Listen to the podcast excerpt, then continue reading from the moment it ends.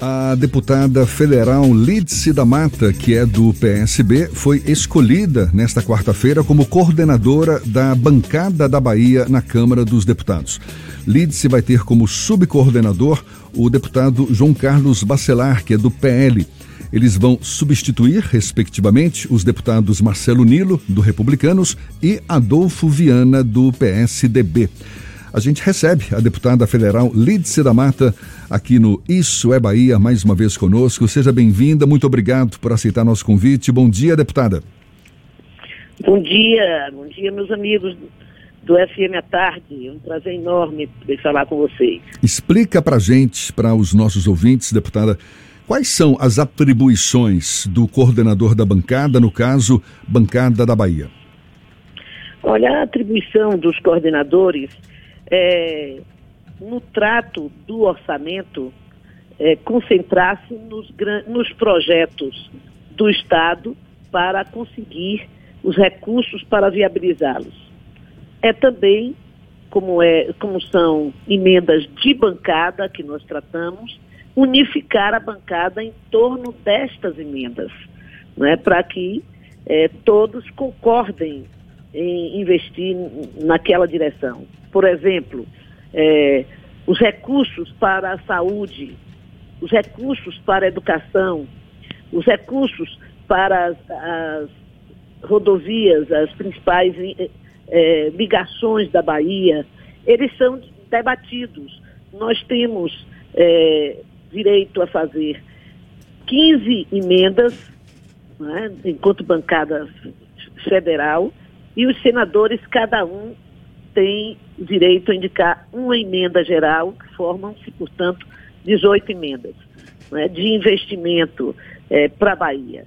É, é, é, essa, esse debate é um debate, é, às vezes, muito difícil, porque uh, muitos deputados querem investir na região em que é, tem mais o seu voto, outros em outra. Então, é, é preciso fazer uma unificação muito grande em torno destas 15 prioridades da bancada, sempre atendendo a todas as, as linhas de investimento, a, todas, a todos os segmentos. Né?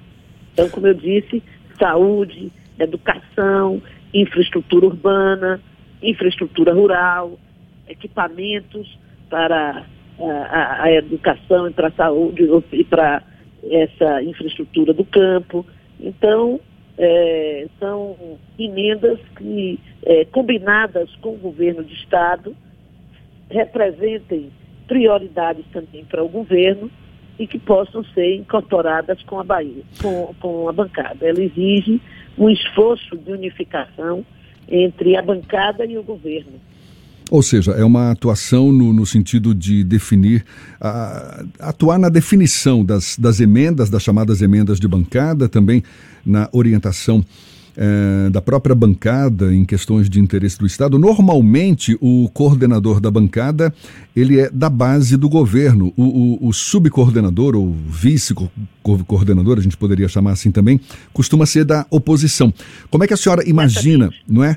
Como é que a senhora imagina que, que vai ser essa interlocução? Porque, como a, a senhora mesma admitiu, nem sempre há acordos não é, fáceis de serem traçados acordos não conseguem dar conta do recado, digamos assim, nós vamos ao voto. Não há outra é, saída mais democrática do que a posição majoritária. Né? É, por isso, é, os interesses do governo do Estado são investimentos federais na Bahia. É preciso ter interlocução com o governo do Estado, que geralmente é quem tem maioria na bancada federal. É, eventualmente pode ser diferente, mas é, em geral é isso.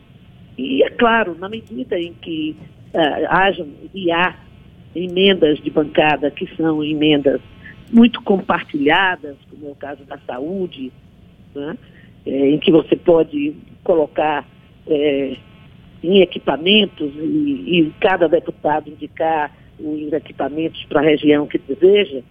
Então, é também administrar e, e lutar para que as emendas sejam efetivadas e que elas, elas possam atender a todos os deputados e não apenas a alguns.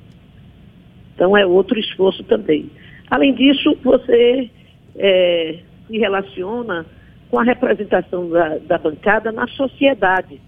A semana passada mesmo, aliás, essa semana, na segunda-feira, eu participei de uma reunião com diversas associações empresariais do, do Estado, coordenados pela Associação Comercial da Bahia, no sentido de apresentar um pleito destas, des, desses segmentos empresariais para que a, a, bancada da Bahia pudesse se mobilizar para buscar a aprovação do refis, né, do projeto de refis das, das empresas, refinanciamento das dívidas para aquelas empresas que perderam muito com a pandemia.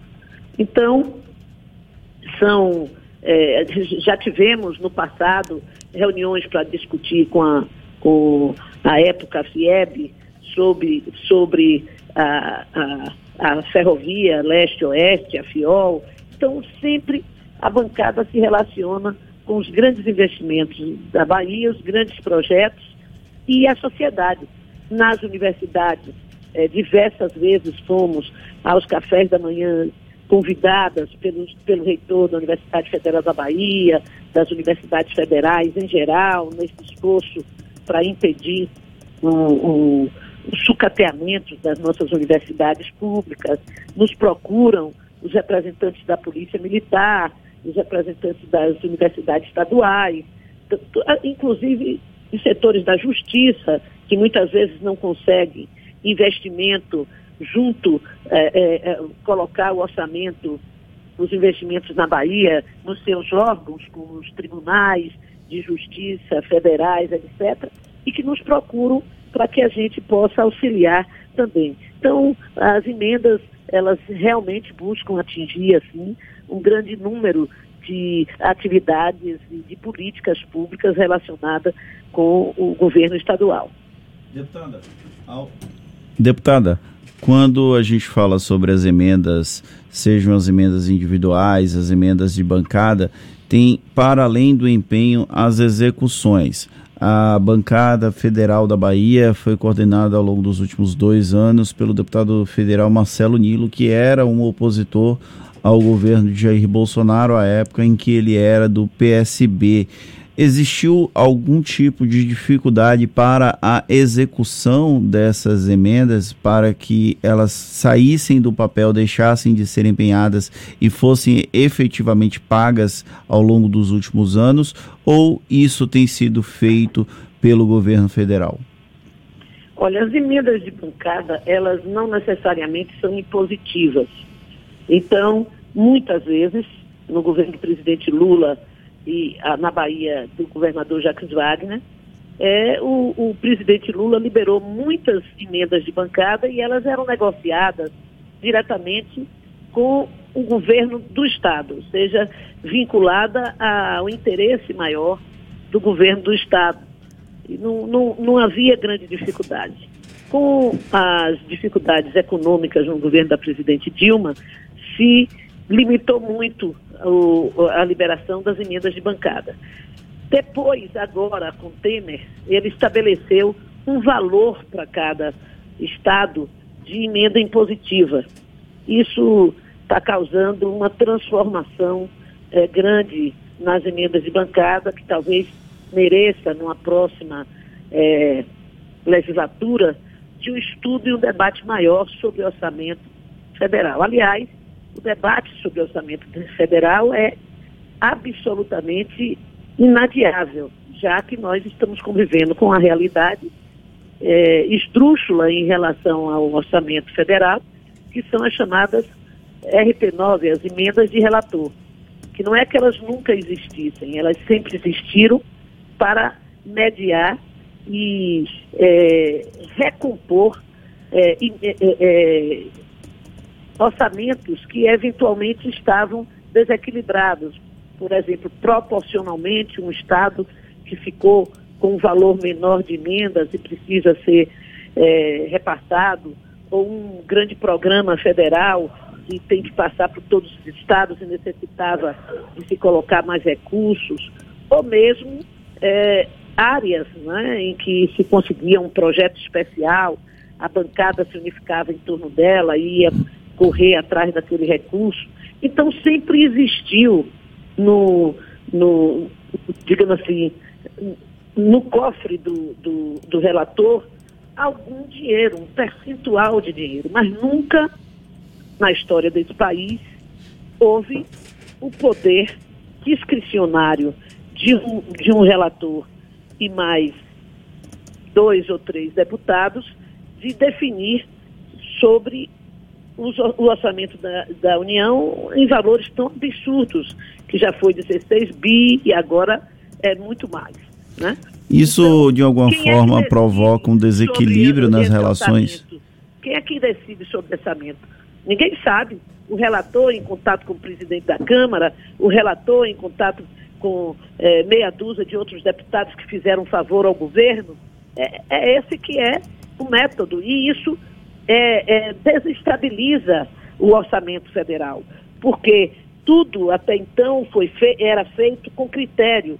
Cada estado recebe proporcional à sua população.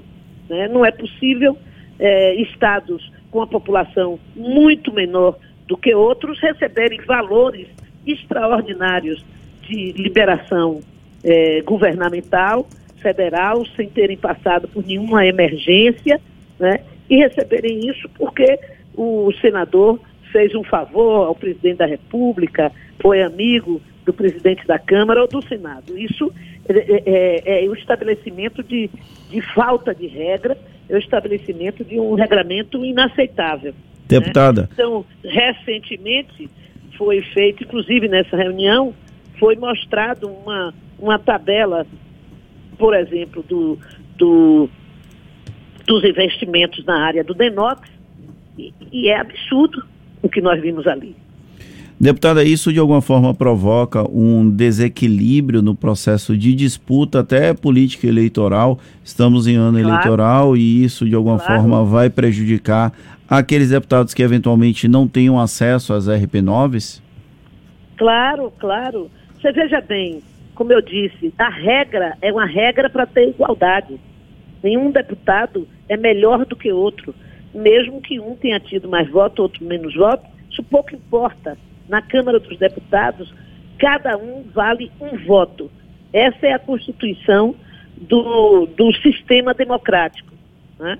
Então, você tem é, deputados que é, receberão, se receberem, os 16 milhões de emendas permitidos, nós, nós não recebemos, nós indicamos ao governo onde ele vai ser executado, esse dinheiro. Né? E tem outros que receberam 60 milhões, que receberam 40 milhões. Por quê? Porque esse deputado é amigo do, governo, do, do presidente da República, pode receber mais do que o outro, isso não, não tem sentido. A existência da emenda individual é justamente para dar igualdade de condições e tratamento. E ela é impositiva e se tornou impositiva porque se achava que alguns deputados que apoiavam o governo tinham suas emendas liberadas e outras não. Então, foi até a oposição, se não me engano, o PSDB à época, que exigiu essa, essa formulação de emendas impositivas né? e foi feita por lei. Né? Quem não tiver sua emenda efetivada pode recorrer à justiça. Então, o, o, esse conceito não pode ser perdido. Isso não pode ser perdido e hoje está perdido. E muitas, muitas pessoas já, já virou uma coisa diferente. Porque agora você pega deputado estadual, que é amigo do, do deputado, claro que se eu tenho a minha emenda, eu posso, com uma deputada, um deputado que me apoie na base, me diga, olha, na minha cidade, dobrando comigo lá, na minha cidade, eu queria botar essa emenda e não essa que você está propondo. Né? Você pode me ajudar nisso? É claro, eu digo, não. É, se comprometa com a saúde desse município que eu vou enviar a saúde. Para lhe, lhe ajudar. Mas não como está acontecendo hoje, que é, aparece nas planilhas do governo o nome dos deputados estaduais beneficiados. Isso nunca existiu na Câmara dos Deputados. Isso é inadmissível. Né? Deputada. Então, realmente eu acho que é, esse processo de apropriação do, é, do orçamento da União não pode continuar. É uma apropriação individual, desrespeitosa e ilegal, porque ele fere o conceito da igualdade. Deputada, para a gente encerrar, a senhora foi escolhida por unanimidade nessa eleição para coordenar a bancada federal, que inclui deputados e senadores. Houve algum tipo de articulação de algum outro parlamentar para tentar coordenar, assumir esse posto, ou a decisão foi de maneira tranquila? Eu tive informações que o Marcelo Nilo tentou até permanecer no posto e que o próprio Jonga chegou a também tentar articular para assumir essa posição. Não, Marcelo não expressou nenhuma é, vontade de continuar em nenhum momento. E Jonga, sim, é, apresentou-se como um candidato. É porque a regra, por conta da, da pandemia, houve mudanças, né? havia mais ou menos uma eleição sempre no início do ano, então com a pandemia fechando a Câmara naquele momento, isso se desorganizou um pouco, as pessoas não sabiam quando iam voltar, então não houve a, a eleição no momento certo, então ficamos sem, sem eleger, só foi eleger em maio, é, isso acontece, né? E, e dessa vez é, exatamente porque chegou maio e a gente ainda não tinha decidido, é, nós propusemos que fosse uma definição, que houvesse essa definição logo. E aí depois que alguns companheiros me procuraram propondo que eu assumisse, muita gente não queria assumir por conta das eleições, mas nós não podíamos ficar também sem, sem ter um coordenador e eu aceitei ah, as ponderações dos amigos da bancada e me lancei. Depois que tinha me lançado, uns três dias depois, eh, Jonga me comunicou que também seria. Eu já estava recolhendo assinatura em função de que não tinha aparecido ninguém. Mas fomos para a reunião da bancada, houve uma discussão e chegamos à conclusão, portanto, de que eu seria coordenadora, e aí foi unanimidade, e ele o vice-coordenador. Tudo unanimidade.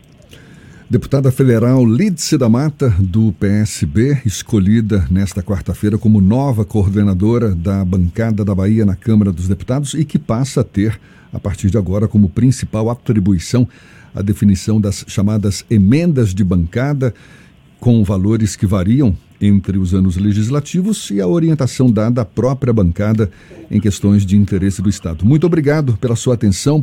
Sucesso nesse novo desafio. Um prazer tê-la aqui conosco. Bom dia e até uma próxima, deputada. Até uma próxima, gente. Um grande abraço para vocês. Agora são 7h46.